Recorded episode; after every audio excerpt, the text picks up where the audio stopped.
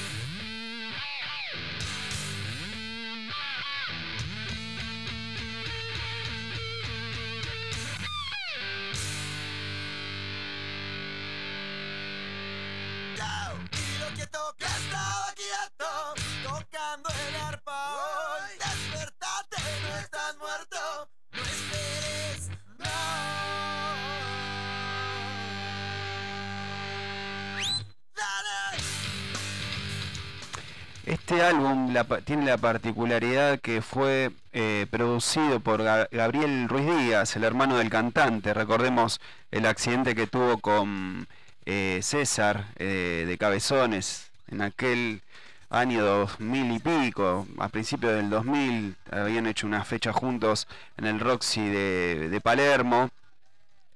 Y fue una noche bastante movida, bastante cruda, después de haber tomado bastante, salieron a dar unas vueltas y bueno, sabemos eh, el, trágico final eh, de Gaby Ruiz Díaz, pero la verdad que a mi gusto, a mi criterio, es el mejor disco de Catupé Macho y fue producido justamente por el bajista hermano de Fernando Ruiz Díaz, el cantante. Excelente data y aparte excelente banda. A ver, escuchemos otra.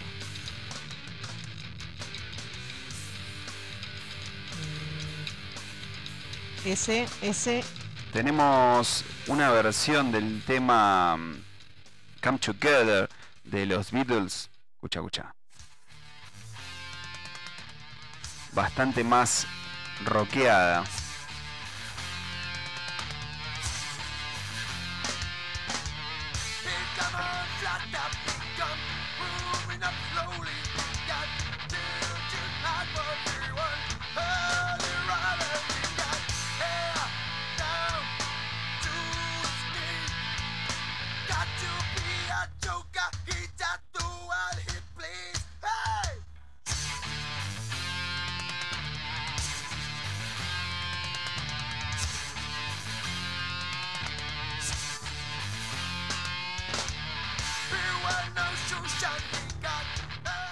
Siguen llegando mensajes al 11 4436 7233 11 4436 7233. Le queremos mandar un gran pero gran saludo a nuestra amiga vitalicia número uno, oyente desde aquel 2017 eh, Paulita Maya. Paulita, te mandamos un abrazo y un muy feliz cumpleaños. que, la, que le estés pasando bomba, nos estuvo diciendo que... Por Cucaracha nos dijo que lo festeja, me parece. Lo va a festejar mañana, pero que hoy sí va a quedar escuchándonos a nosotros, así que nos pone más que contentos. Te vamos a pasar las canciones que nos pediste para el momento Tricoma, sí. Y además de pasarte las canciones, Paulita, lo que te vamos te traemos para el final del programa es lo que nos pediste unos programas atrás.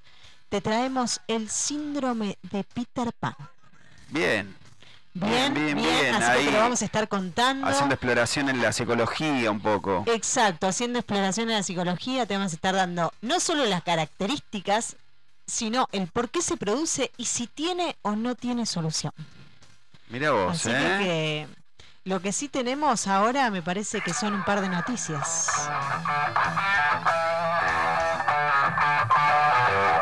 Llegaron las noticias raras. Ahora comienza el resumen semanal.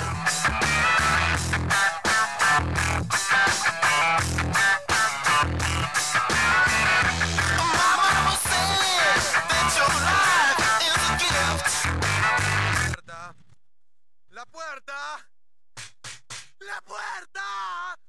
La puerta. La puerta, sí. El ascensor.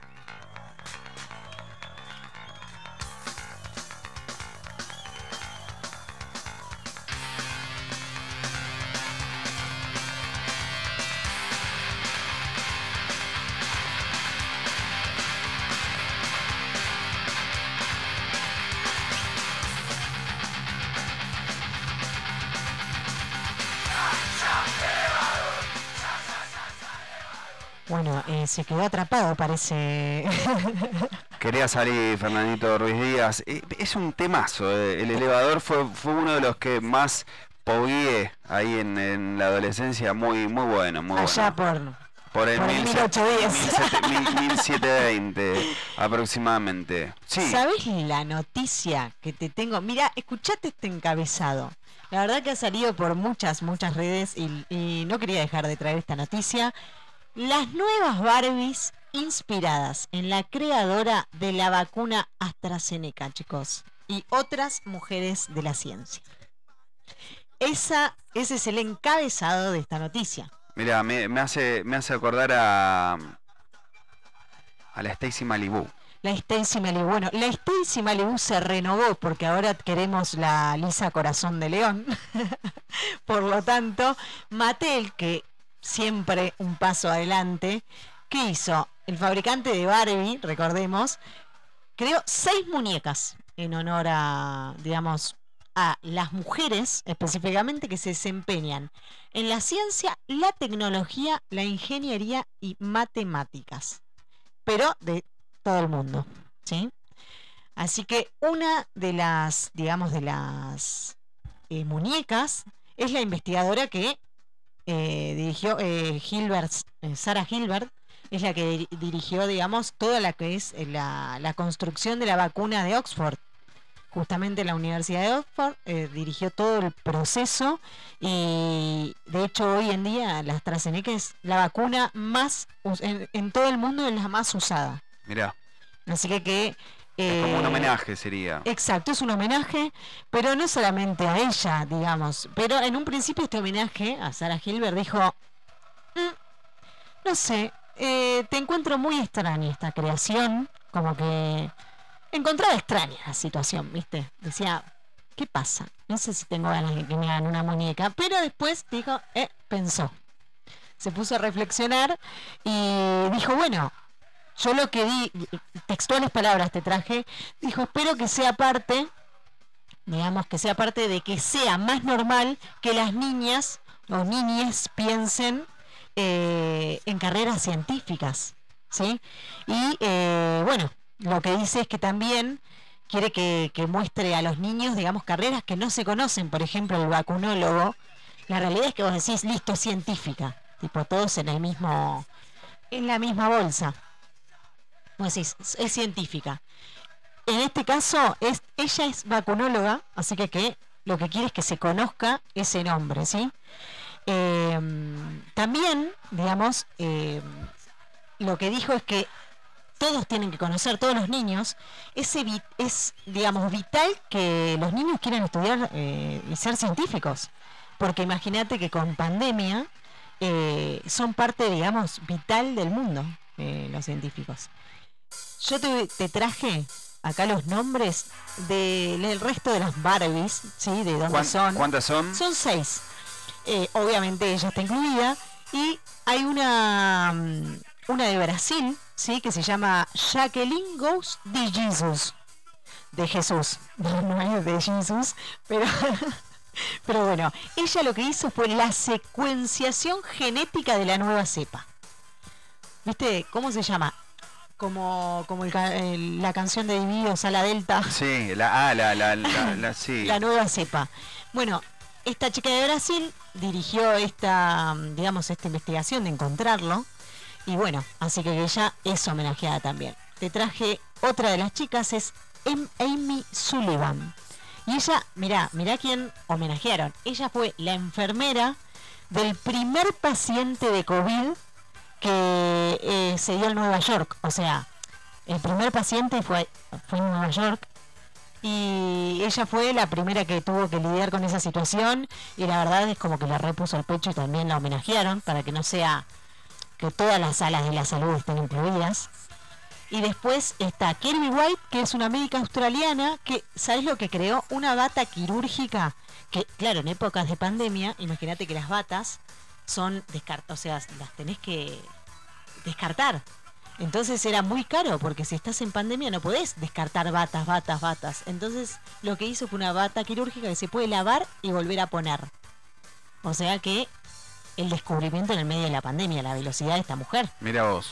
increíble. Así que, que también fue premiada con esto. Y por último es Chica Stacy, que es una médica psiquiatra que eh, lucha en Toronto contra el racismo, eh, digamos, en la atención médica. Como que hay muchos médicos racistas y discriminan muchísimo a la gente.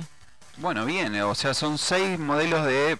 eh, la última parte que dijiste se llama eh, Chica Stacy. Se llama Stacy, tenés razón, Chica Stacy. Como la, la Malibu. Como la Malibu, bueno, lo seis- lograron. son seis modelos de Barbie, entonces... Son seis modelos de Barbie, obviamente inspirada en esta colección, pero no, no tienen la cara de Barbie. Tienen la cara de la, la- Real de la persona. reales de las personas. Son Bueno, réplicas de ellas mismas. Para salir un poco de la... A ver, de, de la repetición, como va, es...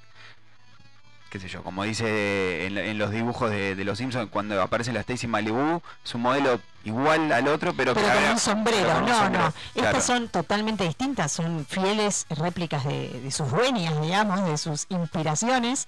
Eh, y bueno, Mattel no es no, no tonto con la situación. Eh, estamos en la era del feminismo.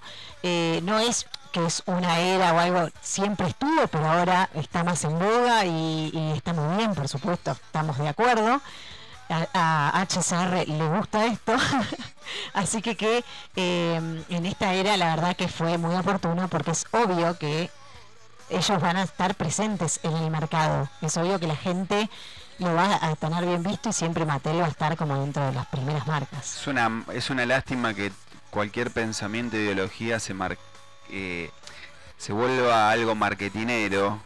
Sí, como, con He-Man. Exacto, He-Man, bueno, y todo lo que conocemos.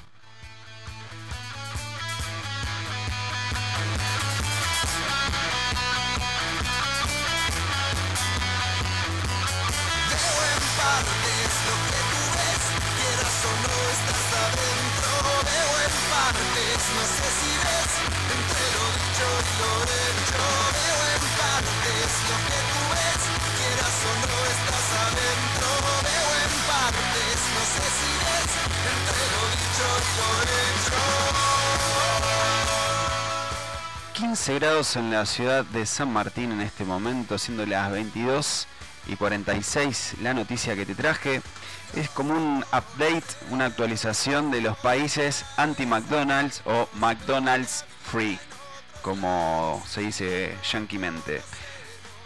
Hay, aunque no lo creas, hay países que por distintos motivos, diversos motivos, eh, que ahora más o menos se los voy a comentar, no tienen o sea, algunos no tienen, otros no pueden, otros no quieren. Sería más o menos la, explicación. Dentro de todo el globo, dentro de todo, hay más de 34.000 restaurantes en 119 países. Más o menos. Eh, bastantes. Sí, sí, sí, sí, sí. Bueno, eh, y de estos, o sea, de, de estos 119 hay 105 que son no McDonald's no McDonald's, no McDonald's. El, el más, eh, hay, a ver, dentro de los de, los países que, están en, la, en Medio Oriente y demás, creo que por obvias razones no, no lo tienen, sino más que nada por un tema de enemistad con, con, Estados Unidos, a su ideología, al, al, al, capitalismo, bueno, todo lo que conocemos. Entonces ahí es como que está impuesto, ¿sí? El no McDonald's. Ajá. ¿Sí? El que más eh, por ahí sentido, o, el que más me llega quizás, es eh, nuestro país vecino, Bolivia. En el, bueno, en la época de Evo Morales, en el año aproximadamente 2013, cerró su último local de McDonald's. Mira Evo. Y lo llamativo, pero no, no es que fue Evo y dijo cerralo, no. No, no, esto ya venía. No, tampoco. Son los, eran los mismos bolivianos los que decidieron no consumir. ¿Por qué? ¿Porque se pusieron de acuerdo para que se vayan? No, totalmente lo contrario. No les agradaba consumir ese tipo de comida. Bueno, bien. O sea, la comida rápida, la comida chatarra, es como que y contrastaba muchísimo con, su cultura. Recordemos que en la parte de Bolivia eh, está como quizás más a flor de piel que en la capital de acá de la Argentina, eh, todo lo que es la tradición eh, descendiente de los, de los indígenas y bueno, toda esa movida. Así que ellos dijeron, muchachos, nosotros no los echamos para nada, laburen tranquilos, pero su producto lo va a comer Magoya. Así que dijeron, muchachos, eh, tuvieron que cerrar. Tuvieron que cerrar, claro. Tuvieron que cerrar e irse. No fue, porque habían dicho también que era por motivos económicos. No, no, no, para nada. O sea, eh, al local le fue mal, o sea, les empezó a ir mal justamente porque la gente, incluso hasta eh, notas, manifestaba que, que les caía mal. O sea, como que sí, voy a McDonald's, todo bien, pero me siento para el orto después, o sea... Porque ellos son muy sanos. Claro, como que la gente se descomponía, quizás no tiene al no tener la costumbre de, consumir este tipo de comida frita y, y andar a saber qué le ponen a esa carne que históricamente se decían que eran lombrices y demás.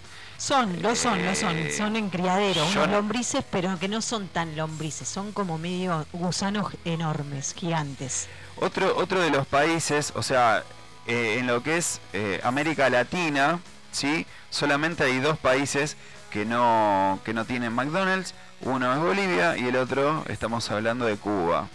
Por obvias razones. Creo que no tengo que explicar por qué. Pero bueno, dadas las circunstancias de Cuba de hoy, como que ya el, hay cierta revolución, cierto cambio de ideal, como querer salirse de esa de, de- de ese régimen de, muchos años. La gente está empezando a mirar un poco más allá de, lo que es Cuba. eh, y ya se empiezan como a enamorar o, o empiezan a coquetear con, con todo lo que es el capitalismo. Sí, por supuesto. ¿sí? Entonces, eh, los turistas cuando visitan en la isla justamente, eh, a los que son cubanos, los eh, como que los enseguece el tema de usar algo de marca y demás. Qué loco, porque quizás en una cultura que, que se quiera despegar un poco de eso, le cueste y ellos que que ya lo tienen por default, por No así quieren decirlo, salir. lo quieren. Exacto. Es como medio perverso el pensamiento humano. Siempre queremos lo que no tenemos. Es como bien eh, masoquista el asunto. Sí, sí. Eh, a, a ver, está totalmente en discusión. No estamos ni, ni a favor ni en contra de- del régimen cubano. Eh, creo que tiene sus pros y sus contras. No lo, no lo vamos a discutir. Pero solamente esos eh, dos países. Y el 80% de los países no McDonald's están centrados, concentrados en la región de África por motivos eh, meramente económicos. No son sustentables, la, la- la gente no, no tiene el dinero suficiente ni para comprar un, un conito. O sea, la gente Es muy este, pobre, este, muy sea, pobre, o sea, indigencia, eh, gente muriendo de desnutrición, o sea, no, no, No, no cuadra por no hay, no hay chance, muchachos, que, que- que puedan prosperar en ese lugar. Así que McDonald's. Y acá, la verdad que nada, desde, desde que vino por primera vez en el año 88, recordemos que previo al McDonald's, para los que son nostálgicos de 35 años para arriba, yo creo que me van a dar la razón con esto que les voy a decir. Si alguna vez fuiste a comer al Pampernick, vas a recordar el- ese hipopótamo de color verde con, con- con la remerita que decía Nick Pampernick. em, y justamente el motivo principal por el cual cerró esta cadena de, de- de comidas rápidas 100% nacional fue la llegada del McDonald's justamente. Así feo. que Pobre yo... Pampernick. ¿Quién si no me- fue a Pampernick, claro, si me, si me dan a elegir que cierren todos los McDonald's de Argentina y que vuelva Pampernick, yo le pongo mi voto. Yo también le pongo mi Yo voto. totalmente... Hay le- mucha gente no va a estar de acuerdo porque, bueno, tienen el automac, tienen el heladito. Puede- no, a ver, eh, Pampernick vendía helado. Vendía sí, helado. sí, pero no Sí, sé si tenía autopamper. No, a ver, el, el, el Automac y eso, a ver, era una cadena que, que, que no llega, no llegó a tener ni, ni la mitad de los locales que hay hoy en la Argentina. Recordemos que era un producto nuevo, era la novedad de, de aquel entonces, pero hoy mm, no creo que tenga quizás el auge, el éxito que puede llegar a tener. Bueno,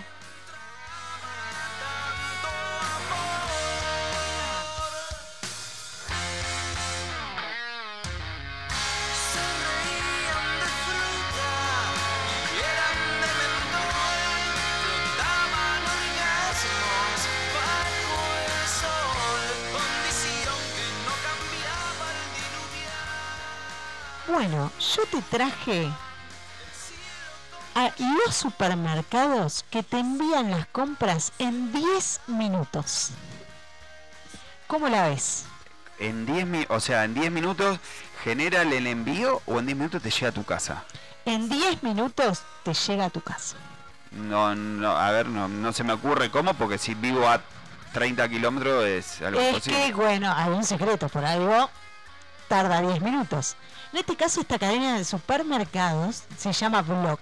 Esta, cadena es de Barcelona. Eh, resulta que es, esta es una cadena de supermercados que es únicamente envío a domicilio. Es decir, eh, se le es, el resto de los supermercados le dicen que son supermercados fantasmas. A ver, ¿Por qué? Porque solo envío. se le hizo exactamente O sea, solo no, envío. no, no hay ningún, no hay chance que vos vayas a comprar No ahí vas- no, in situ. No, in situ no hay, salvo, eh, digamos, en, no me acuerdo si es en Madrid, sí, en Madrid, eh, creo que tienen un almacén que sí está abierto, digamos, al público, pero esto, estos, eh, los que, las siete tiendas que hay, creo que son cinco en Barcelona, que es donde se creó, y dos en Madrid, o cuatro y tres, bueno, por ahí. Y, todas funcionan de la misma manera. ¿Sabes lo que decía? Es que abarcan del centro urbano de Barcelona y de Madrid el 70% de la zona.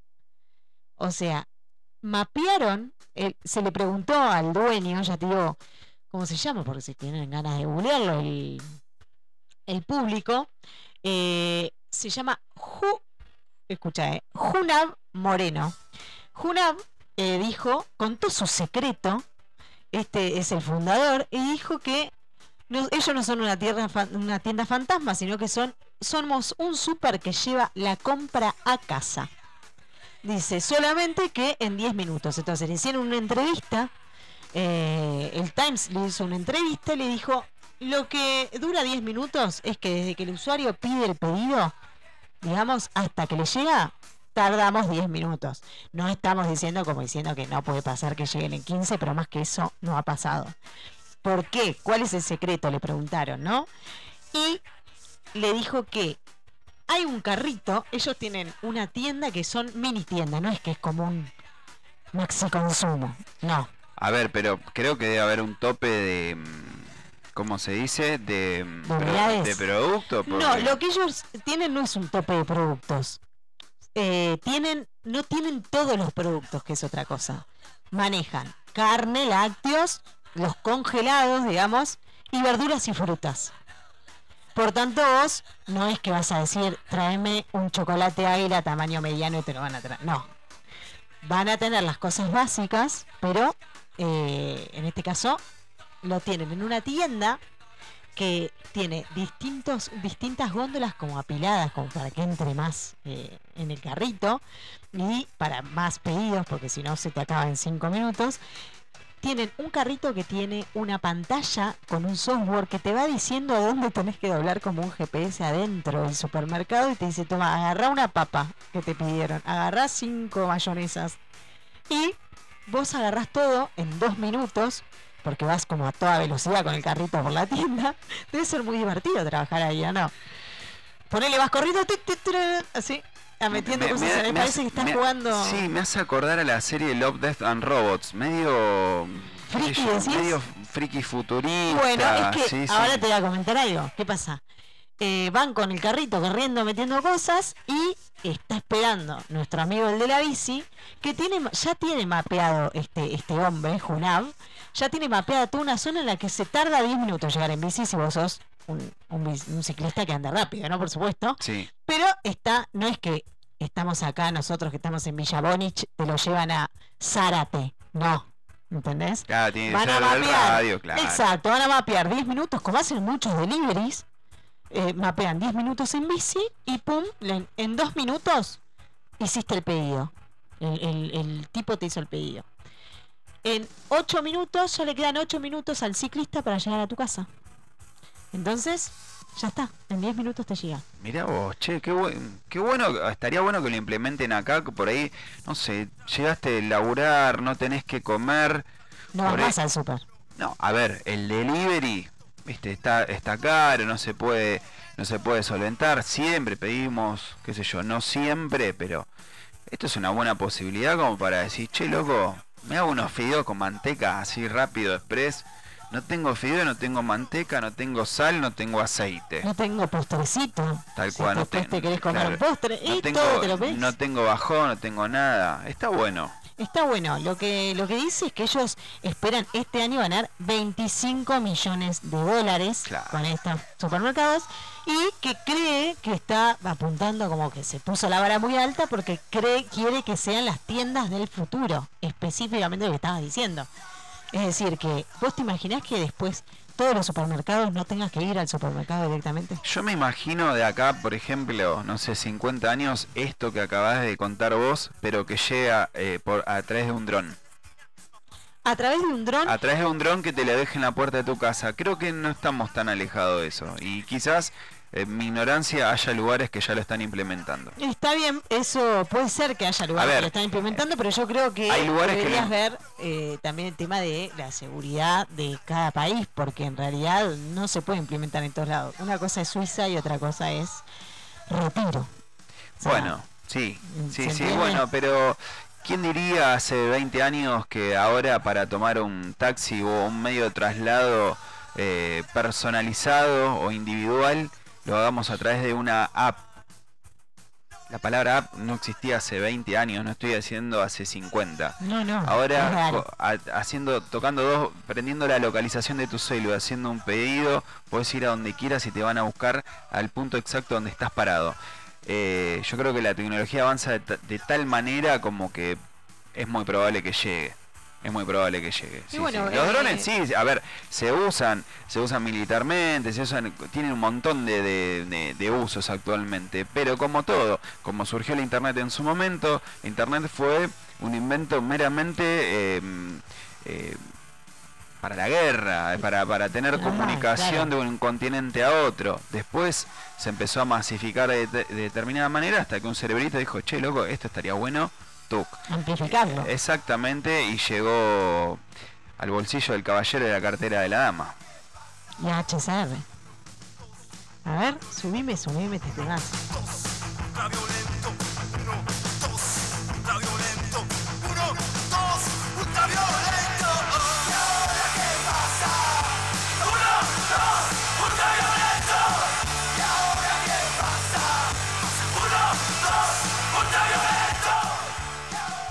Hablando de ultraviolento, ultraviolentos y violentas, se pusieron muchos fans de la icónica serie que la habrás visto en película, la habrás visto en la serie animada de los 90. Estoy hablando de la serie X-Men. ¿Se pusieron violentos? Muchos fans. ¿Qué Revolearon silla, te hicieron mierda todo, ¿viste? Ah, no sé si fue tan así, pero bueno, eso es lo que se comenta, que sí hay mucho enojo. Punto. Eh, Vieron que Disney suele hacer ciertas modificaciones en los productos que, que va comprando, que va adquiriendo, que va monopolizando, por eh, así decirlo. Y bueno, parece, parece que al dueño de, Disney, que ahora también es dueño, recordemos, de, de- todo lo que es la franquicia Marvel, dentro del, de- de- del mundo Marvel están los X-Men y en la traducción literal son los hombres X, hombres, Claro. varones, literal. Eh, no le gustó, no le gustó mucho. Una, le hicieron una nota para, para una revista yankee y declaró eso, ¿viste? A ver, eh, recordemos la última peli fue Dark Phoenix, que fue un fracaso total de taquilla, de fan. o sea, Fracaso. fue, absoluto. yo creo que fue la peor película, la peor adaptación del cómic, o sea, todo lo peor Sí, eh, centrado en una película, lamentablemente, porque arrancaron muy bien y como que fue un- una tendencia a decaer cagó, con, con sí. todo lo que es la saga X-Men. Lo cierto es que volviendo al, al que la cuestión, le van a cambiar el nombre a X-Men. No se va a llamar más X-Men. La pregunta es, ¿cómo Katzo se va a llamar entonces la, la emblemática serie? Ex. No se sabe. En una traducción para, para eh, los gallegos era ex patrol, como la patrulla X. Patrulla ya es algo, es una palabra más inclusiva. Claro. ¿sí? Eh, lo cierto es que se armó todo un dilema que más allá de que eh, en Dark Phoenix se manifestó bastante y se hizo bastante presente este, esta moda quizás eh, del feminismo que, que- que como que se está metiendo mm, eh, el movimiento está, está fantástico Está bien, por eh, supuesto. totalmente, porque se- son derechos que se van adquiriendo. Eh, lo cierto también que esto generó cierta controversia porque quizás a veces de manera innecesaria se mete en, en ciertas cuestiones que van cambiando figuras, ¿no? figuras de eh, ficción o que, bueno, sí, Viste, El- lo que te iba a decir es el fanático, en general, no es amigo de los cambios. El fanático ortodoxo. No, no Nena, es. claro, no, no, a ver, eh, Mañana te dicen que Batman no se llama más Batman. ¿Qué haces? no, rompo todo. ¿Viste? Y rompo bueno, todo, eso, rompo eso todo, mismo. pero eh, pero pero pero no estoy para nada en contra del feminismo y eso no, no, no quiere decir o sea eh, no, no hay que confundir conceptos porque el hecho de que uno esté a favor del feminismo no quiere decir que no esté en contra de que le cambien el nombre A a la- serie con la que vos creciste. Yo creo que una cosa no joder. tiene que ver con la otra. Exacto, exacto. Una cosa es el movimiento y otra cosa es, eh, no sé, quizás alguien que es más ortodoxo del, o ortodoxa del feminismo eh, esté más centrada en eh, justamente el nombre. Ya al cambiar el nombre va a haber como una distinta percepción desde la sociedad. Puede que sea real, puede que no. Yo, sinceramente, eh, no lo comparto. Había, hubo, hubo dos, dos eh, indicios eh, en Dark Phoenix. una de las de las personajes hizo como como como hincapié en una frase que no, no recuerdo ahora cómo es, pero lo que decía es que siempre, siempre al final de las mujeres es como que salvaban las papas en cada, en cada situación de la saga, ¿no?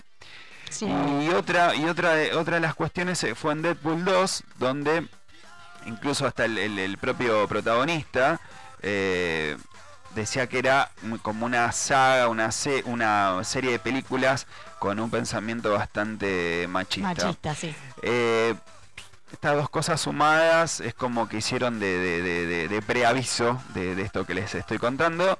No hay nombre definido todavía, no se sabe qué va a pasar, pero es muy muy probable que se modifique. Bueno, cuando esté se los vamos a decir. Obviamente, obviamente.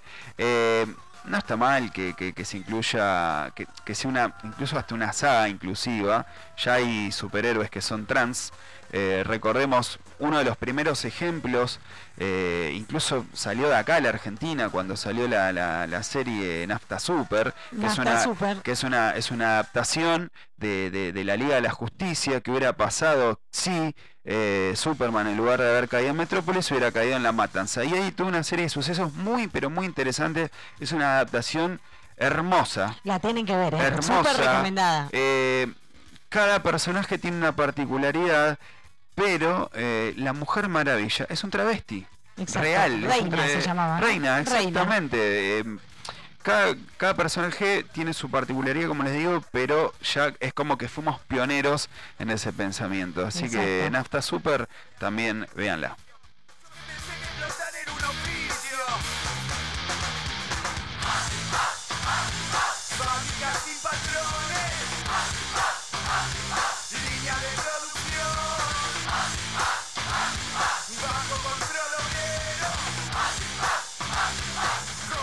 Me acaban de decir que el momento tricoma ya está recontra sold out. De los tres temas ya pidieron cinco. Cinco No, temas. perdón, seis. Seis con el que nos pidió Paula para el cumpleaños. Bueno, así que Paula no, no cuenta. Paula Sí, no cuenta. porque- vamos, vamos a hacer lo posible para que los seis temas que pidieron para el momento tricoma suenen. Van a sonar. ¿Está? Eh, te dejamos con un ratito de música, te dejamos con las manos de Filippi y ya volvemos con más. Haciendo cosas raras.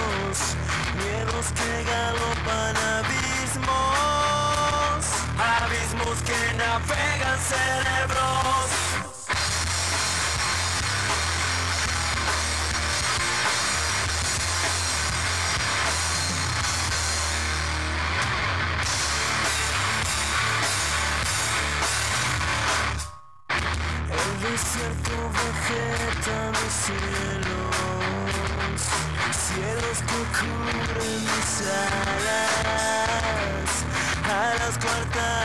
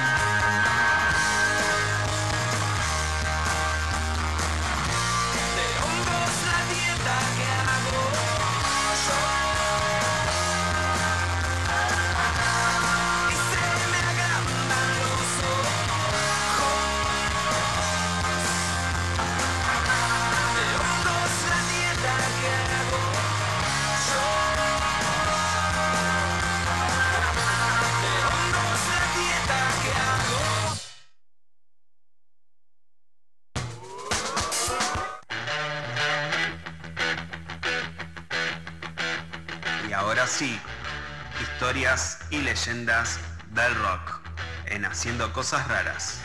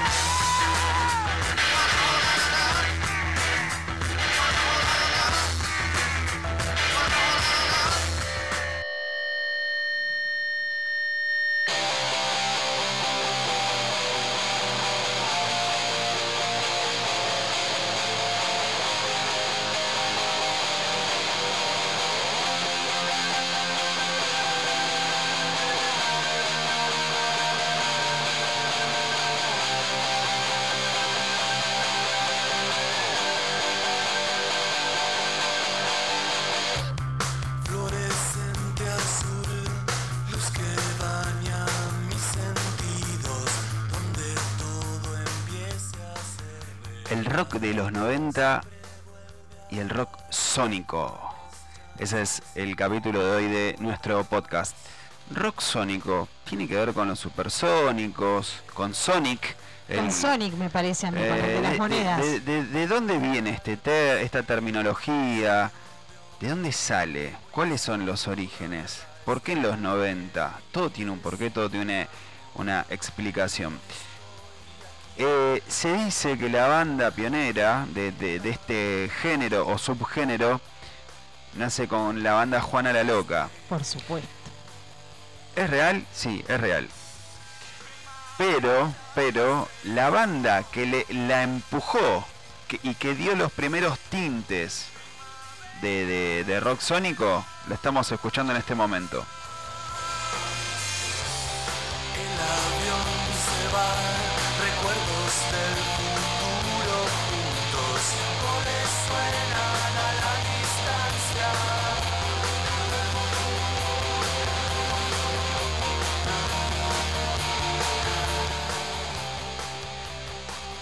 Estamos hablando del álbum Dynamo, el álbum de Soda Stereo que salió en el año 1992. Recordemos una de las particularidades, este álbum fue el primer disco compacto grabado argentino, o sea, no se grabó acá, Disco compacto. Eh, O compact disc, Justo que o estabas CD. hablando de Juana la Loca y hablaste de eso de estéreo. Eh, Juana la Loca en esa presentación en el 92 le hizo de, de telonero a Soda Stereo y los invitó para, para que sean los teloneros de su show. tal cual. Bueno, estuvieron entre, entre otras bandas también pioneras de este subgénero babasónicos, el Carca, que bueno, el Carca tocaba o toca el bajo en babasónicos, pero es como que le dio un empujoncito para su proyecto solista. Eh, el, a ver, todavía no estaba muy marcada quizás la, esa famosa grieta, eh, los redondos versus Soda Stereo. Lo cierto es que cuando hicieron esta presentación, los fans de Soda Stereo no estaban muy de acuerdo, ni siquiera con Soda Stereo. O sea, más allá de Juana la Loca y todas las bandas que fueron eh, emblemáticas y pioneras de, este subgénero, al público mismo no le gustó mucho este cambio que tuvo Soda Stereo. O sea, se pasó, para, para, para lo que se decía en ese momento, se pasó de electrónico, Exacto. sonaba muy pop, mucho teclado, mucho ruidito raro, ruidito raro, eh, se decía, como que no se entendía porque no era algo que estuviera eh, muy de moda, pero nos traía un poquito ese, ese, ese pop, Ese eh, tecno. ese tecno pop europeo, yankee, eso- esos eh, sintetizadores, y estaban a cargo de- del señor Daniel Melero. Bueno, Exacto. Melero fue eh, tecladista, hacía parte de la producción y coproducción, fue coproductor de Dynamo. Y en una, en una charla con, con Cerati, eh, él reconoció que no estaba convencido de sacar Dynamo. ¿Por qué? Por dos razones. Primero, iba a ser el primer CD grabado. Entonces, ellos querían ir por todo. ¿Sí? hacemos un, un- a ver, un- una vuelta de rosca que sea un disco bisagra, como lo llamaron muchos, porque realmente es un disco bisagra. Acostumbra, a ver, eh, Soda Stereo arrancó una onda medio ska en los 80, que estaba bastante de moda los Cadillacs, el ska se son- sonaba bastante en esa, en esa época, pero ya después de los 80 empezó a tener su, su como su perfil, su, su impronta, que estaba medio alejado de esto, o sea, proyecto solista de Cerati es bastante similar a lo que es Dynamo, pero bueno, Cerati en ese momento no estaba como solista. Por ende, eh, en, este, en este estadio, Obras, en el año 92, tuvo gran repercusión. Eh, a la mayoría de los fanáticos le terminó gustando años después, porque eh, fue como un proceso de aceptación. Cada 10 años, por lo general, mundialmente, hay como un quiebre musical. O sea, ya lo conocemos, los años 50, los 60, es como que fue migrando de género principal y el rock como que se fue eh, transformando, reinventando, fusionando y bueno, todos los ando que se les ocurra. Eh, este aquí, que este disco fue como el, el- el- puntapié inicial para que bandas del rock sónico eh, se empezaran a, a constituir, se empezaran a, a- Adictas, otra de las bandas muy, muy emblemáticas de acá, que, que todavía preservan ese, ese, ese sonido sónico justamente.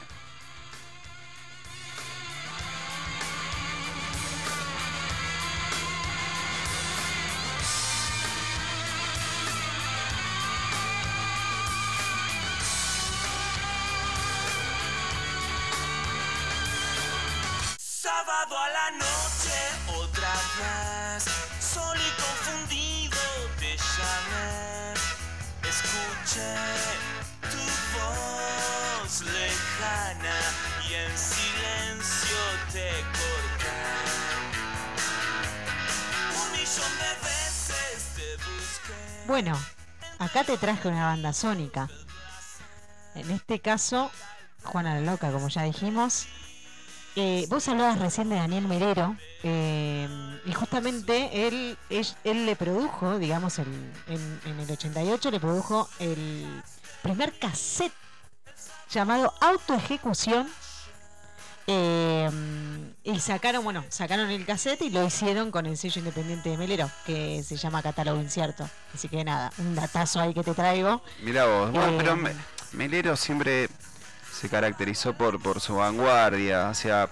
eh, Los produjo a oh, todos ellos. Le- má- más allá de la, de la producción, que es uno de los mejores que tiene la Argentina, eh, siempre fue pionero en, en- en- en traer ese sonido que quizás está sonando en otros lugares, que quizás no es muy aceptado y lo con el tiempo la gente eh, lo empezó a, a- reconocer, a tener en cuenta, incluso hasta gustarle.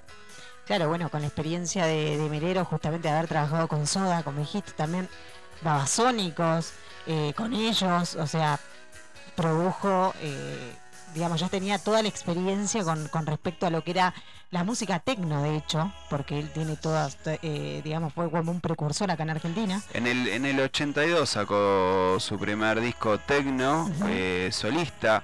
Eh, o sea, ni siquiera eh, se, se- se usaba el, el- el DJ. O sea, era, era como alguien que pasaba música electrónica. Después el término DJ fue algo más noventoso del año 2000, quizás DJ fulano, DJ Mengano, DJ, bueno, DJ Dero fue uno de los primeros, pero antes de que existiera el término DJ, eh, Melero ya estaba haciendo música electrónica acá, en nuestro país. Ya era como Catania y todos esos. Eh, sí, sí, sí, en realidad él, estaba eh, acostumbrado a traer toda la, lo que era la movida europea, que ya estaba sonando bastante, y derivados del pop también, que, que eso tomaron una forma más, más de, de- justamente de tecno. Bueno, acá la idea es eh, justamente lo que vos eh, decías, acá en, en- en esta lucha de, de, bueno, de la música sónica y quizás al rock barrial, que es el tema que nos trae hoy. Tal cual. sí. Eh, yo lo que te quería acercar es eh, a ver, además de bueno haber leído bastante sobre el tema, eh, es la contraposición de estas dos cosas. Y yo te traje dos bandas que después vamos a, a ver cuál, que son muy opuestas. Y te quería traer una barra- banda sónica, además les quería traer a todos los oyentes una banda sónica, y otra que sea de rock barrial. Y contarles un poquito en qué se diferencia todo esto, ¿no?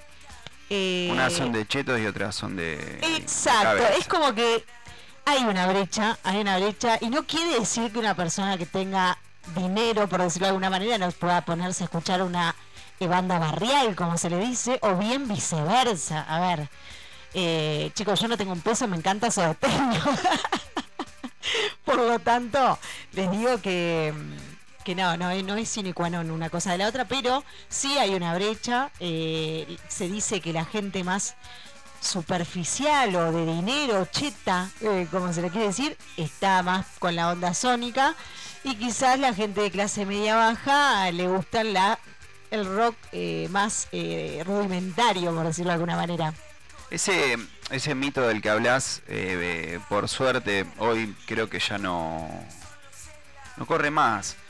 Eh, yo fui testigo de gente, de- de- o del famoso cantito, de que de que se muera Cerati en, en los recitales de, de Los Redondos y, y viceversa, porque también he ido a ver un par de veces a Soda Stereo y había algún, quizás en menos eh, menos cantidad, obviamente, porque había eh, menos gente. O sea, el, no- Soda Stereo no, no, no llegó a tener eh, la convocatoria tan, pero tan masiva.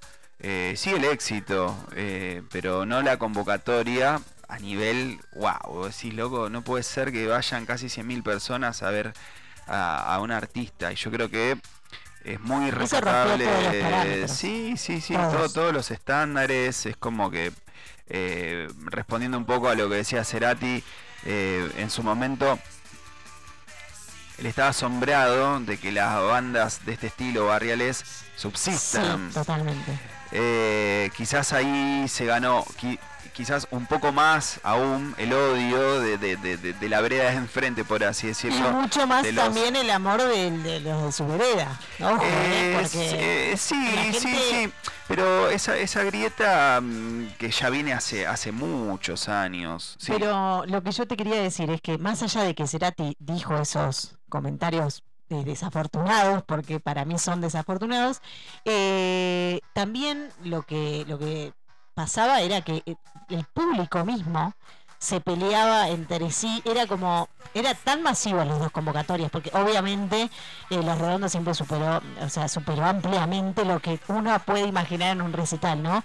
Pero bueno, Soda Stereo tiene su público, eh, porque bueno, es de distintas, de distintas edades también, al igual que distinta parte etaria, todo igual que los redondos en ese sentido. Y bueno, y, como eran tan, las masas tan grandes, eh, era muy no- muy notorio, o sea, la, lucha de, esta brecha.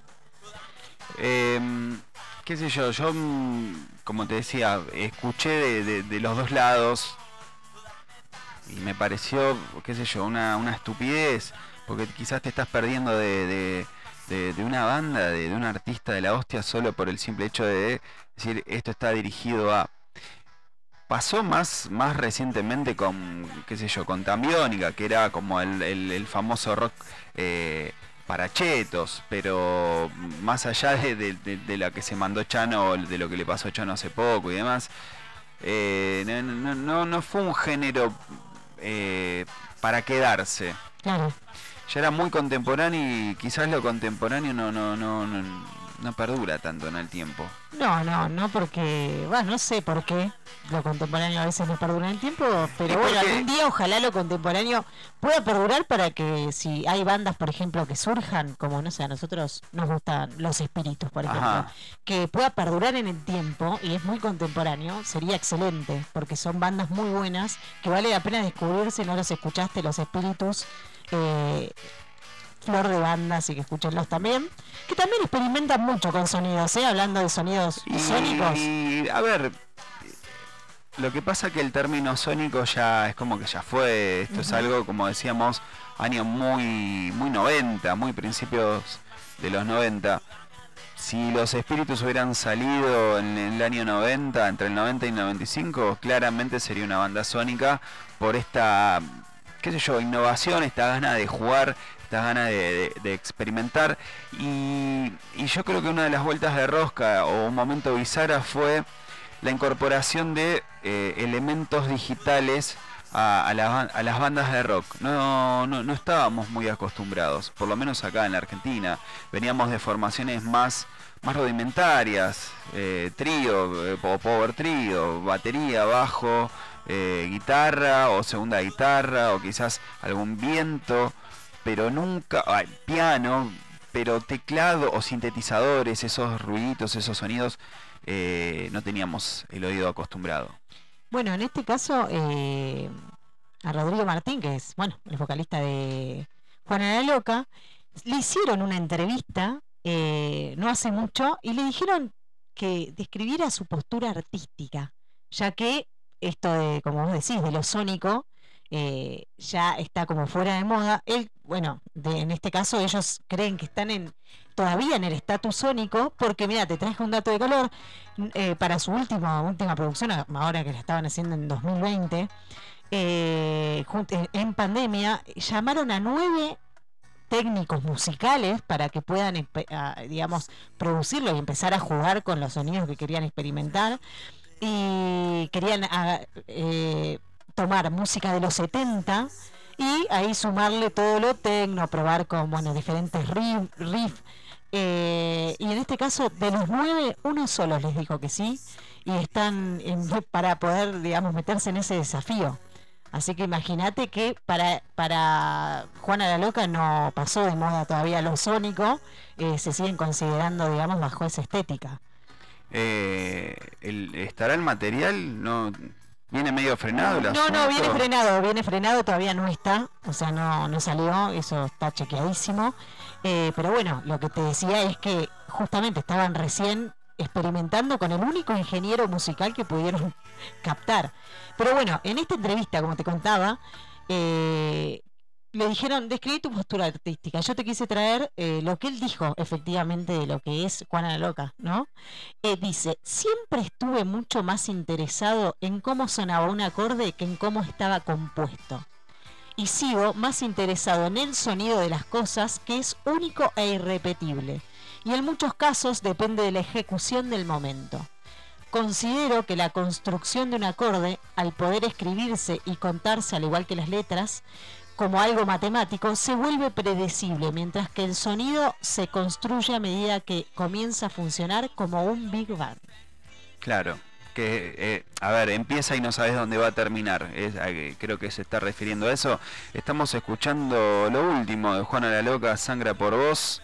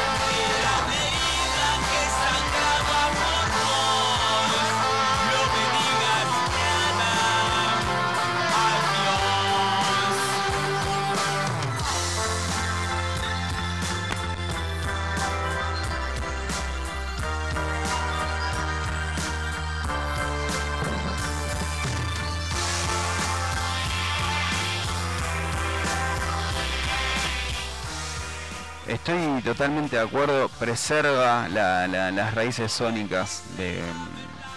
Sí, sí, sí, sí, de Juana Igual, la Loca. eh, vale destacar que, que lo que yo te decía, que están eh, haciendo un material nuevo. Este, si bien salió este año, lo que están eh, experimentando, que aún todavía no salió, es eh, solo instrumental. Aparentemente Ah, quieren. solo instrumental. Exacto, no, Bueno. no van a sacar un disco, pero sí quieren sacar un sencillo. Bueno, hay que, hay que animarse. Y sí, Quizás hay que hay que animarse. animarse. Sí, sí, hay que, hay que ver de, de qué se trata. Y un poco a, a- a- a colación de esto y a quizás a contraposición, como vos decías, están la- la- las bandas, las bandas barriales. ¿Qué son las bandas barriales? Las bandas barriales se, se, se- se denomina al, qué sé yo, al rollinga, quizás a las primeras bandas de rock and roll que tenían acordes muy similares a los Stone y bueno, y vino una movida bastante importante también en el 95, entre el 95 y el año 2000, teníamos a, a la, a la banda del Piti. eh, Aguante eso, el piti. Aguante Piti, aguante Viejas Locas, yo creo que considero que fue una época, la- su época dorada, Sí, totalmente. eh, especial, de- el especial de Viejas Locas, ese que tiene el sándwich. Ese creo que llegó, creo que a Eh, todo el mundo. No en- creo que nadie lo, en, no lo haya en- la tapa, la verdad, me parece un tremendo discazo. Sí, hay quizás hay ciertas bandas que tienen un sonido, eh, a ver, más cuadrado o más similar entre ellas. eh, que, que eso hace que no, no, no se destaque mucho una de otra porque tienen un sonido bastante similar. Eh, pero considero que dentro de ese género de las barriales, Viejas Locas es una de las más representativas en cuanto al, al folclore barrial, al- a, a lo que pasa, lo que sucede, a las historias que, que pueden llegar eh, a pasar en, en un barrio humilde. Eh, y en lo musical me parece también eh, fenomenal lo que, lo, lo que pueden hacer. A ver. Subite. Seguimos subite con Juana la Loca, Ese temazo.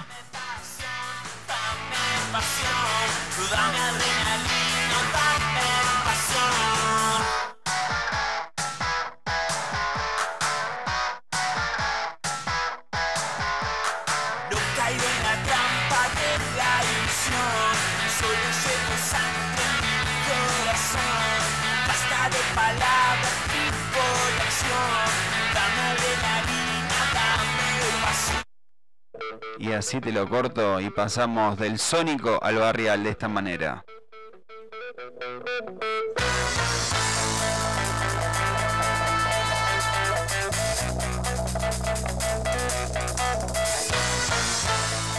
No es una competencia para ver cuál te gusta más, te puedes quedar con los dos géneros totalmente porque los dos son muy, pero muy buenos.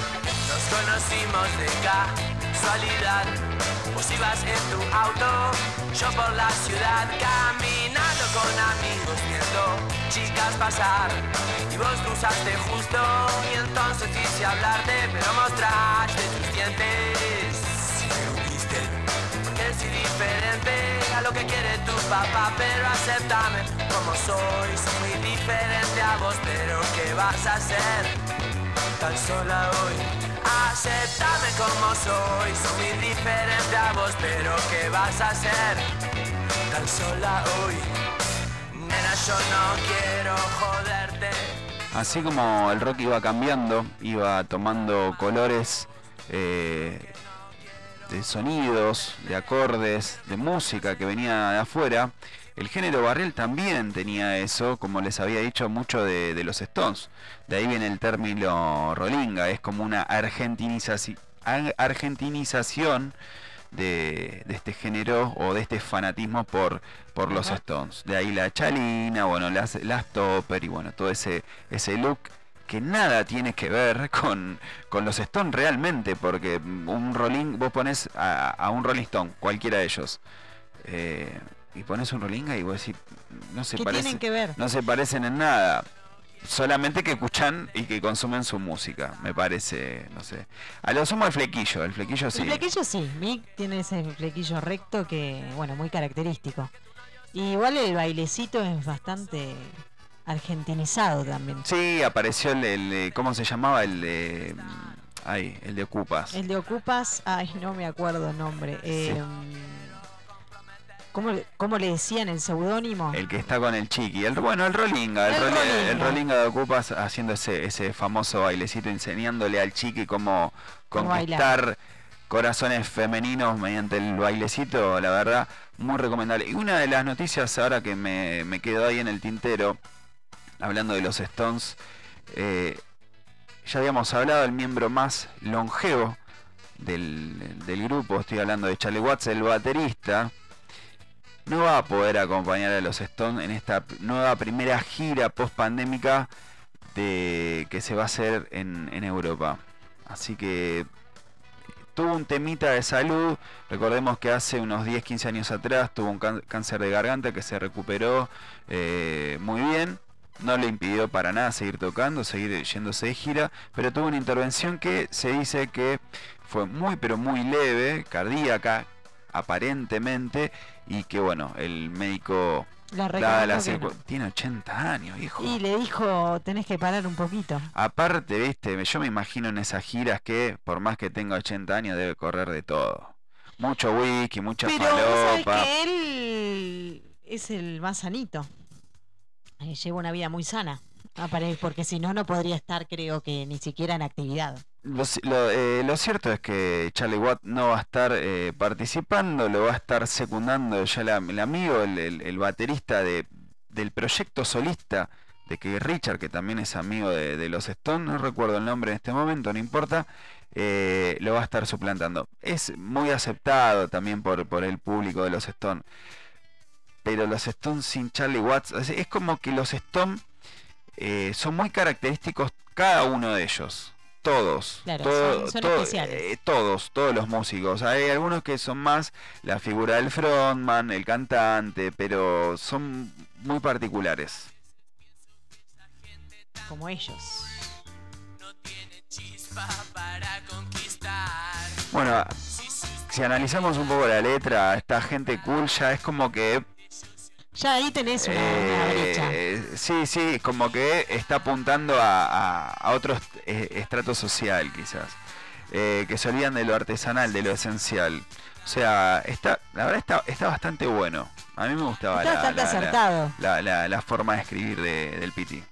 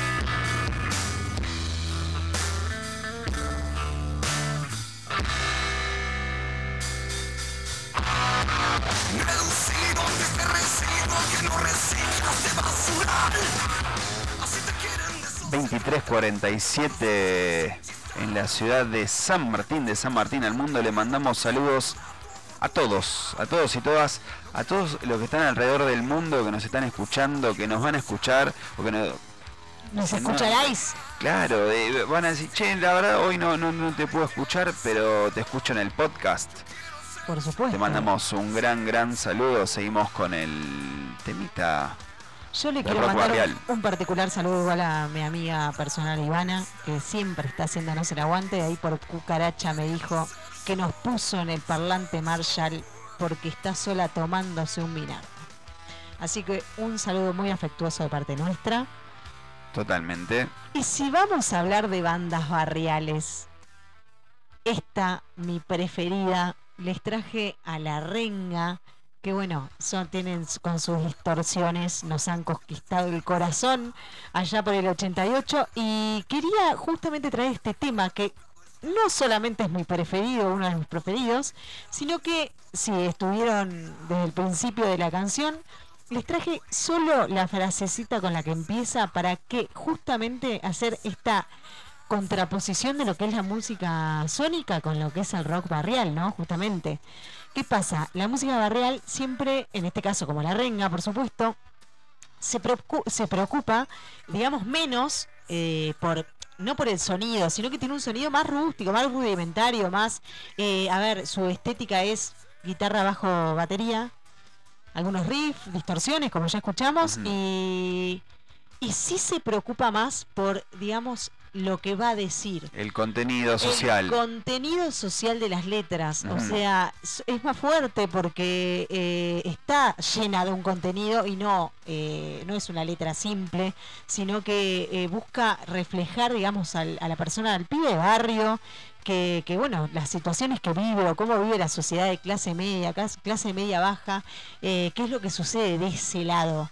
Reali- re- la, la realidad de, de- De claro de otro estrato social que quizás justamente por la situación en la que está eh, metido no tiene la misma llegada a, a- a esa masividad. Y, y, eh, bueno ese mito se rompe justamente con el caso de los redondos que está bien estuvieron como 20 años para o más para eh, crecer tan así olímpicamente pero mm, es, eh, es la clara, a ver, la clara prueba de que podés llegar si sos bueno. Hoy, la verdad, está un poco más difícil la situación porque sos famoso en dos segundos quizás. Soy famoso en dos segundos, el tema es la, la, la gracia de hacerse famoso en dos segundos, que todo lo que es rápido sube, es como la leche, sube y va a bajar, es como la, la- la espuma de la leche. Eh, la verdad es que en este caso te traje un fragmento de la letra que cuando empieza dice, reducido a un triste residuo que no recicla este basural, así te quieren, de eso se trata, perdiendo sucio y sin chistar. Y, por ejemplo, eh, recién escuchábamos a Juana la Loca, que el fragmento que te traje para comparar bien, eh, para que te- la gente se dé cuenta, es sábado a la noche otra vez, solo y confundido te llamé, escuché tu voz lejana y en silencio te corté. Claro. Eh, hay cierta quizás eh, superfi- superficialidad. eh, Soda, bueno, Soda, banda de la puta madre, Cerati también, eh, nunca se caracterizó por, por eh, hablar de lo que dice el barrio. Siempre fue más algo, qué sé yo, relacionado a los sentimientos, al amor, eh, a, qué sé yo, a una relación, a, situaciones puntuales, pero nunca de una carencia, nunca de una realidad de alguien que tiene otro tipo de, recursos. Ellos eh, admiten que son una banda que musicalmente es como más pesada, o sea, a lo que estamos escuchando. Me estoy refiriendo a basónicos, todo, eh, Soda Stereo, obviamente suena mucho más pesada, es un sonido distinto, o sea que de hecho es como mm, más tradicional, si se quiere decir. Claro. Así que, que me pareció bueno traerte un material viejo y traerte buena pipa. A ver, subime este tema para que la gente escuche.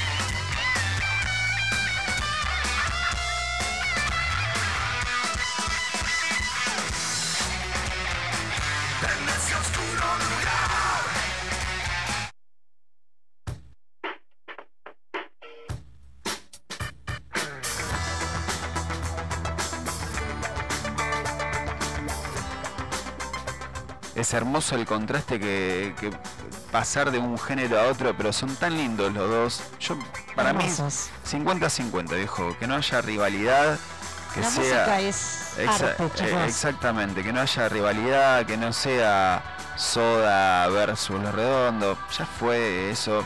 Yo creo que los dos géneros garpan. Quizás son para distintos momentos del día o de la noche o del momento que, te guste escucharlo. Si estás un poquito más retrospectivo, quizás te guste más lo barrial. Si das con más ganas de, de mover, bailotear un poquito, te va a gustar más lo sónico. Eh, vamos al momento tricoma. Ya nos pidieron, ¿cuántos? Seis temas, ¿no? Ya nos pidieron seis temas y bueno, como queremos cumplir con todos y después nos sacan volando si nos pasamos de horario, eh, vamos a cumplir con todos hoy. Totalmente, quédate ahí que seguí todo este tema. Llega el momento tricoma.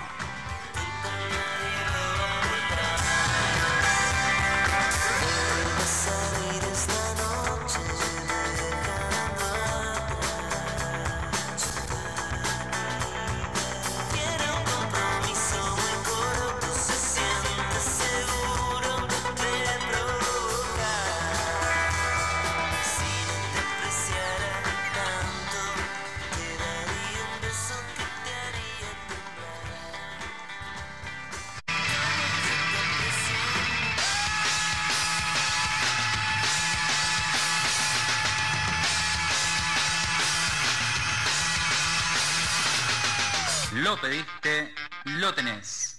Suena el momento tricoma. Suenan tus tres temas.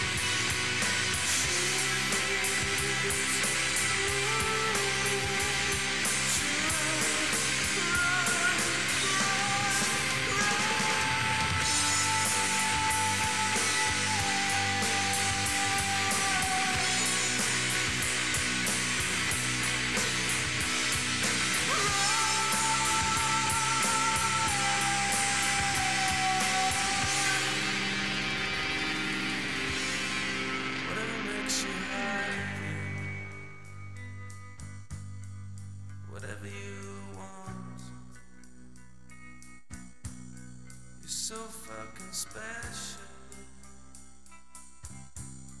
I wish I was special,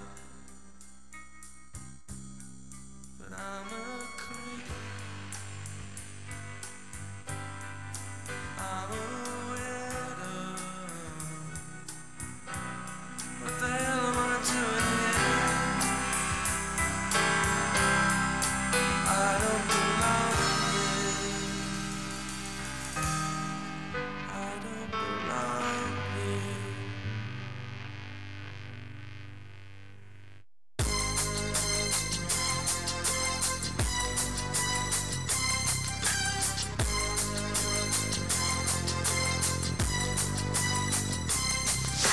I walk through the valley of the shadow of death, I take a look at my life and realize there's nothing left. Cause I've been blasting and laughing so long that even my mama thinks that my mind is gone. But I ain't never crossed a man that didn't deserve it. Me be treated like a punk, you know that's unheard of. You better watch how you're talking and where you're walking, or you and your homies might be lying to chalk. I really hate the trip, but I gotta low. They croak, I see myself in the pistol smoke room.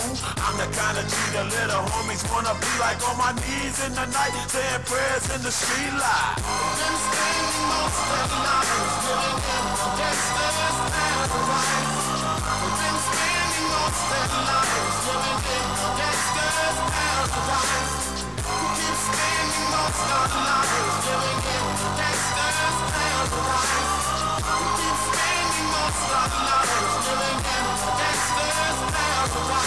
Look at the situation they got me facing. I can't live a normal life. I was raised by the state, so I gotta be down with the hood team. Too much television watching got me chasing dreams. I'm an educated fool with money on my mind.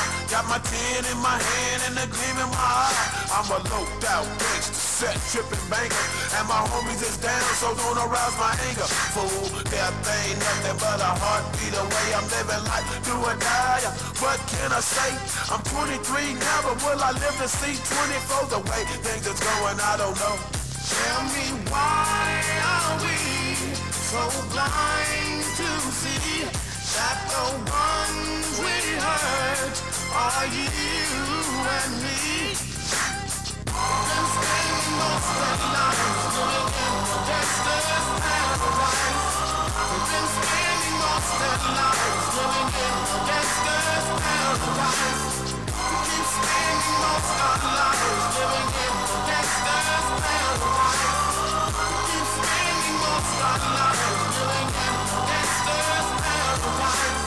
Power and the money, money and the power. Minute after minute, hour after hour, everybody's running, but half of them ain't looking what's going on in the kitchen. But I don't know what's cooking. They say I got to learn, but nobody's here to teach me. If they can't understand it, how can they reach me? I guess they can't, I guess they won't, I guess they front. That's why I know my life is out of luck, fool. Been spending most of nights living in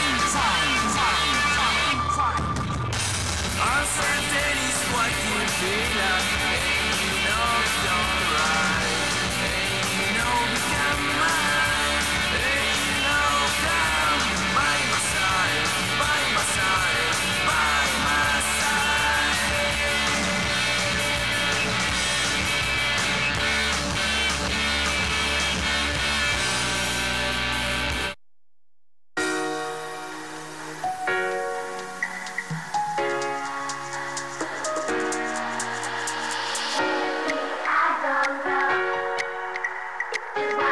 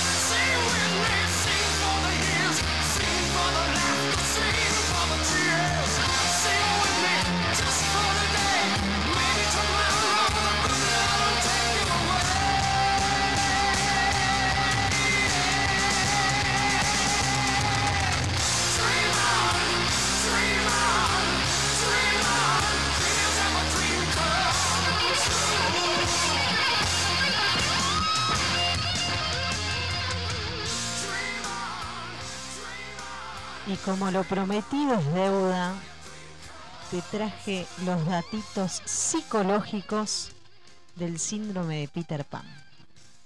Acá para nuestra amiga Paula, que le estamos mandando un saludo, que debe estar tomando, me imagino, unos tragos espirituosos en este momento.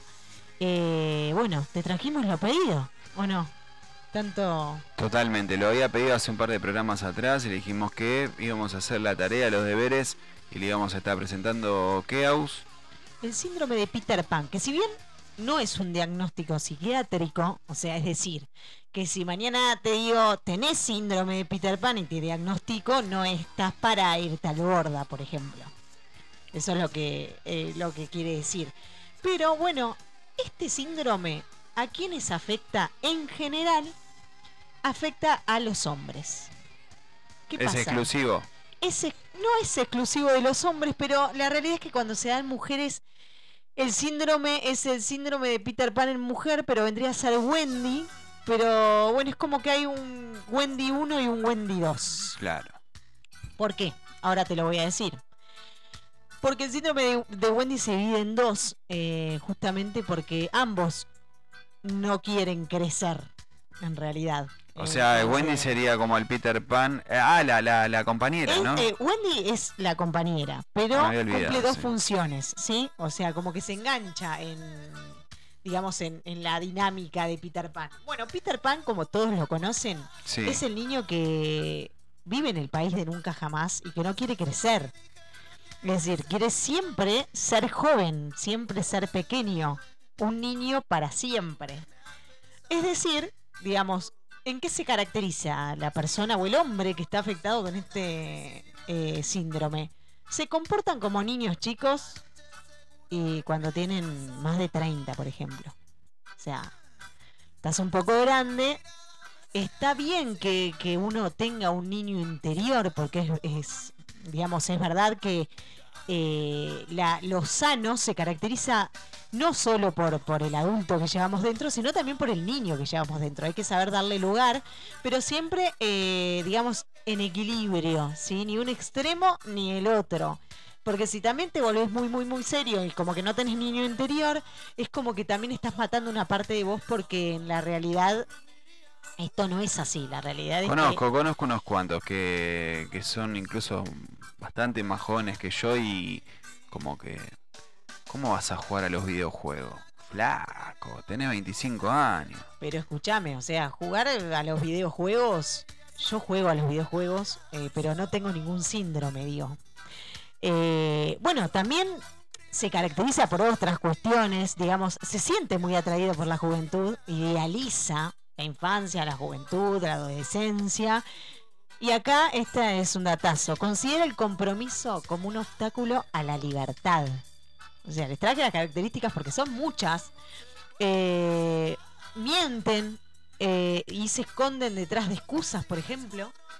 Eh, también no se responsabiliza de sus actos. Es decir, cualquier cosa que le pasa a la persona que tiene este síndrome es culpa del otro. Es culpa de los demás. No Claro. tiene un sentido de la responsabilidad como tal que tiene un ser humano de la edad de 30 para arriba. Claro, ¿sí? bastante infantil. Bastante infantil. Lo que pasa es que ¿por qué es, es, eh, menester tratar este síndrome? ¿Por qué sería importante?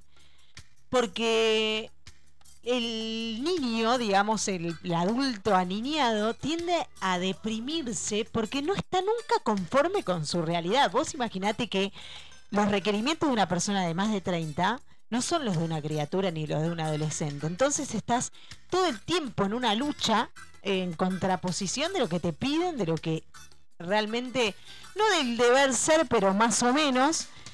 O sea, sentido común diría yo más que deber ser, porque el deber ser a veces uno no tiene ganas de cumplirlo porque parece impuesto, digamos, por una sociedad y la realidad es que no es el deber ser, es las cosas normales que tiene que hacer una persona. Eh, para colaborar, para tener una responsabilidad afectiva inclusive. Así que que bueno.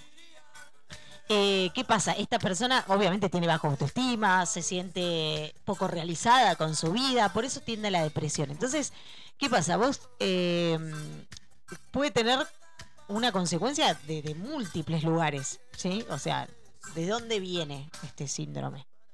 Este síndrome aparece eh, por personas, esto te, te vas a morir, pero por personas que a lo mejor fueron, viste, vos decís, relacionás un síndrome con- siempre con un problema. O sea, diciendo, bueno, tuvo falta de afecto. Sí. Bueno, ¿sabes qué? Los, las infancias felices. ¿Fuiste muy, muy feliz en exceso en la infancia? ¿La disfrutaste como un loco? Bueno, no te querés desprender de ahí. Claro. Entonces, no querés superar esa etapa Sí, en sí, la que sí. fuiste muy feliz. Entonces se niegan a salir, aunque no lo puedan creer. Esto existe, gente, existe. En muchísimos casos hay un 35%, escúchate, en el mundo de hombres que sufren este síndrome. 35 es una Es muchísimo. es alarmante. Pero Es muchísimo. pero bueno, eh, de, de hecho, con el devenir de, de los tiempos modernos, esto te lo digo como off the record, ¿no? Con el devenir de los tiempos modernos, esto es una opinión mía personal. eh, toda esta cultura del del mejor no lo hago porque la verdad es que lo constante es el cambio.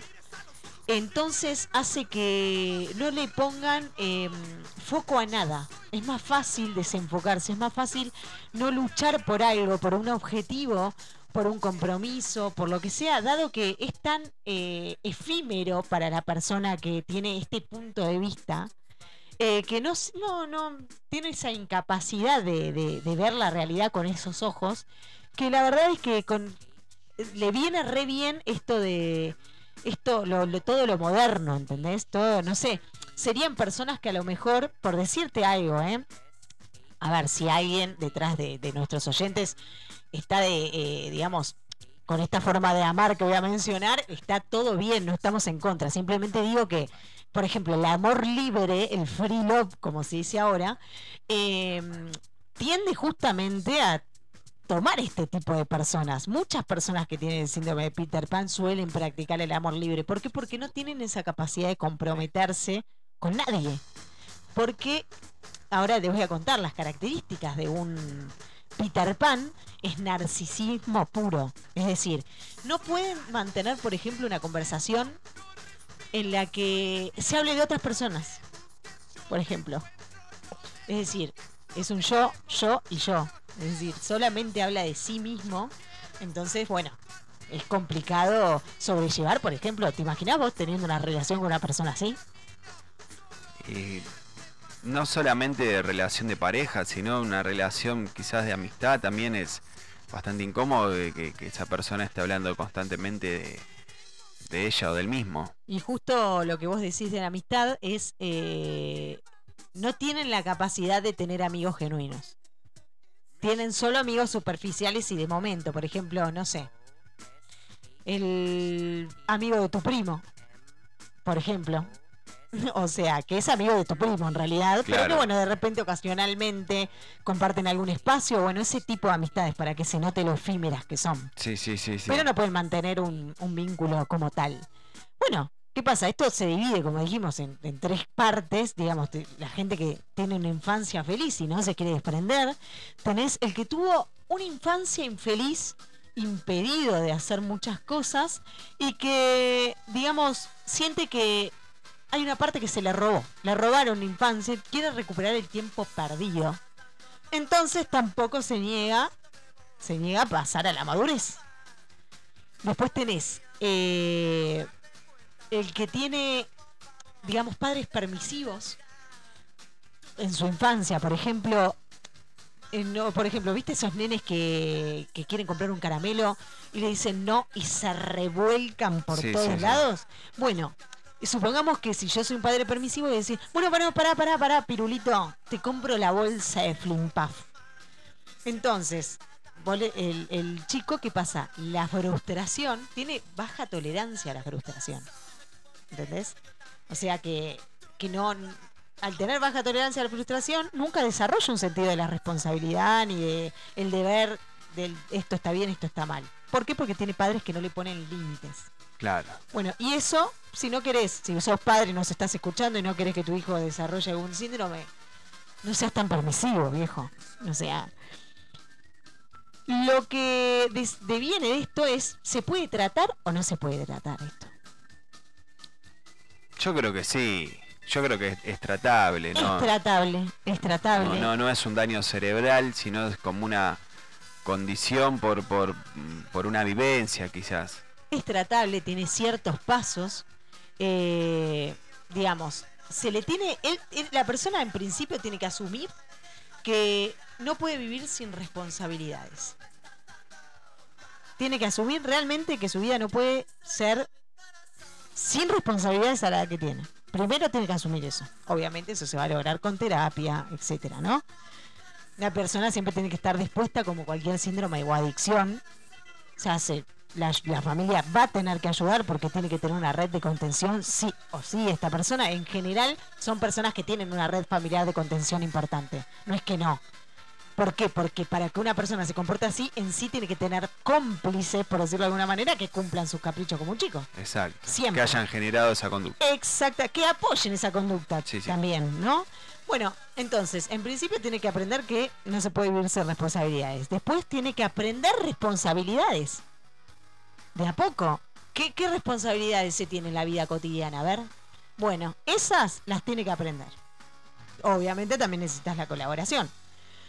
Y, digamos, el tercer paso sería el, eh, eh, enseñarle a manejar los pensamientos. Es decir, ¿qué pasa?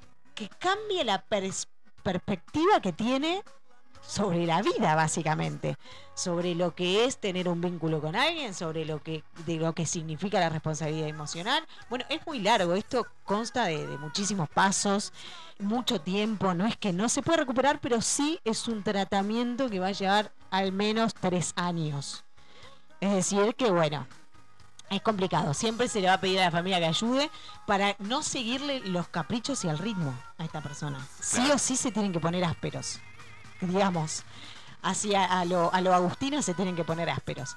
Bueno, y en, eh, digamos, y lo que mm, te contaba yo de, de las Wendy's, bueno, está la Wendy mujer, que es lo mismo que les conté en varón, en mujer, lo mismo. Pero la diferencia entre la otra Wendy es que en general este tipo de hombres se junta con las Wendy's. las Wendy's del primer grupo. Claro. ¿Cuáles son las que tienen esa necesidad de satisfacer y digamos de colmar de todos los deseos de la otra persona? Es decir, los deseos de la otra persona están en primer lugar y mis deseos están a último lugar. Siempre. Esa Wendy lo que hace es, obviamente, pensar que todas las relaciones de amor que se tienen, se tienen que costar de un sacrificio. Es decir, tienen esa, ese concepto de decir, bueno, yo me tengo que sacrificar, si esto cuesta, bueno, eh, me resigno y soporto esta, esta inmadurez de la otra persona. Claro.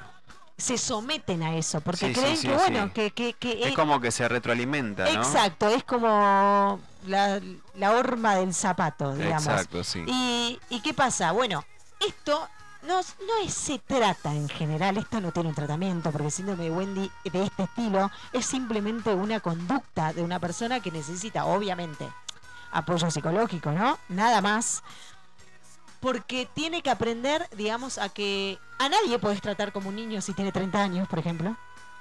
Y que todas las personas se tienen que hacer responsables de sus actos. Así de fácil es la cuenta.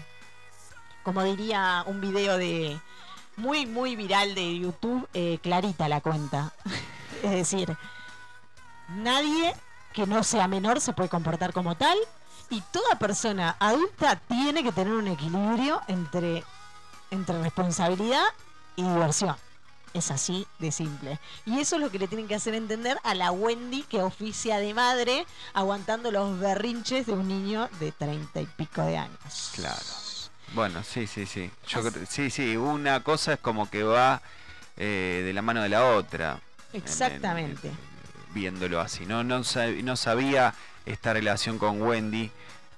Recuerdo el, el- el dibujo de Peter Pan, yo lo miraba, Helada. pero uno, desde, a ver, viéndolo de- como niño, no, no hace esta comparación y mucho menos eh, la analogía con, con- con la psicología, sino más bien es algo fantasioso, Hook, el Capitán Garfio, eh, Claro, ese es el cuento hermoso que, que todos eh, vimos cuando éramos niños. Eh, después de grande nos enteramos que en realidad Peter Pan estaba muerto y todos los niños estaban muertos que se llevó al país de nunca jamás. Pincharon, muy triste toda la sí, situación. sí, sí, muy bastante, turbio todo. bastante, sí, sí, sí, Pero sí. bueno, en fin, los niños no entienden, por lo tanto que sigan viendo a Peter Pan no se van a, a- a- a traumar. Pero en este caso, este síndrome es eh, no es como los dibujitos, chicos. Lejos de ser divertido para la gente que rodea a este tipo de Peter Pan y a este tipo de Wendy también. La película de, de Peter Pan la, la hizo Robin Williams. Exactamente. En realidad se llamaba Hook. Que pe- Eh, también. Robin sí. Para que sabe. Sí, sí, bueno, capaz que no se tenía algo de esto también. Y mira, Robin. Williams lo que sí tenía era depresión. Sí, Eh, y bueno, por eso mismo, bueno, es- sabemos. por el suicidio. El, el- el triste final. Me- Eh, me encantó, ese eh, me Ese encantó. fue mi, mi humilde resumen para que, bueno, la gente no se duerma, sabemos que es tarde.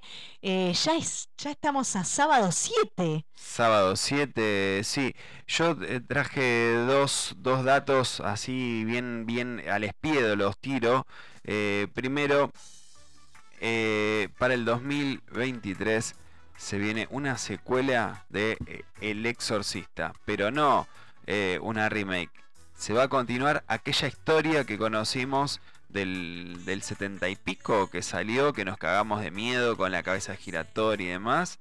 Va a haber una continuidad de, esa historia. Obviamente, quien interpreta al cura, que es el exorcista justamente, sabemos que pierde la vida en el final de la película, así que no se sabe cómo seguirá, pero va a continuar la historia. En septiembre, ahora, de este año, en muy poquito tiempo, va a haber un reestreno de La Naranja Mecánica en 4K. Pa. O sea, ya había, va a salir en plataformas digitales, como físico si lo querés comprar. Si sos fana, lo vas a tener disponible en Blu-ray. Y obviamente tenés que tener un dispositivo que reproduzca 4K y una tele que reproduzca 4K. Eh, bueno, no sé si todo el mundo lo va a poder hacer, pero bueno, el que bueno, tenga la eh, suerte. el que tenga la suerte que lo disfrute. Y, a ver, De todas maneras, es, es como un dato de color nada más. Pero si no viste La Naranja Mecánica o no leíste el libro, te recomiendo ambos. El libro es bastante mejor. eh, poco más crudo y explícito quizás. La película fue un poco más censurada porque no podían llevar semejantes aberraciones escritas en el libro y no iba a entrar dentro del mainstream ni la aceptación de una gran porción de- del público. Y la última noticia que te traigo, el señor Tarantino anunció mediante un último podcast, está bastante controversial últimamente, eh, habíamos hablado de la próxima eh, Kill Bill, eh, interpretado por Maya Hawk, que es la, la hija de Uma Thurman. No contento con eso, el señor Tarantino anunció que quiere al señor Adam Driver, el- estamos hablando del señor de Kylo Ren, para los fanáticos de Star Wars, quiere interpretar Rambo. Rambo quiere interpretar. Exactamente. En realidad, la idea, la idea de eh, Tarantino es hacer como un, como una remake de la última, de la 6, que es First Blood, eh, Primera Sangre, que es la más criticada, la más odiada, la menos querida de, de- de toda la saga. Yo soy fan de Rambo, me gusta mucho la 1 y la 2, me pare... la- hasta la 3 compro. Me gustan las 3. Más Bueno, me gusta la qué nos 1. trae. Ma- pero bueno, ya eh, Adam Driver parece que está encantado con la propuesta de Tarantino, así que quizás se venga una nueva una nueva Rambo. Bueno, la veremos y te la contaremos si es que, que llega. Mirá, ya las 12.35. 12.35 se nos fue el tiempo, Se ya ya no ya nos pasamos, la gente medio que se nos está durmiendo, pero no. Te vamos a dejar eh, la música abierta, así que si tenés ganas de seguir escuchando, lo vas a poder hacer. Sí, y si querés que te pasemos algún tema, vamos a estar un ratito más al 11 4436 7233. Bueno, eh, les quiero mandar un saludo. eh, gracias por estar del otro lado como todos los viernes. Gracias por bancarnos, escribirnos, eh, saludarnos y participar de todo lo que, lo que subimos. Así que nada, les mando un gran abrazo y que tengan un buen fin de semana. Gente, muchas gracias, como decía vos, por la onda de cada viernes, por seguirnos eh, en cada proyecto, en cada viernes que les traemos todo lo mejor que, que tenemos para ustedes. Eh, nos pone más que contentos. Leito, mejorate. Acuérdense, viernes próximo tenemos la visita de Nahuel Casaledo. Es el productor más grande de acá de San Martín, que tiene el mejor estudio, que es el Estudio Fabril. Mi nombre es Marce Marín. Agus Maneiro, quien les habla, Y esto fue haciendo cosas raras. Tu radio online.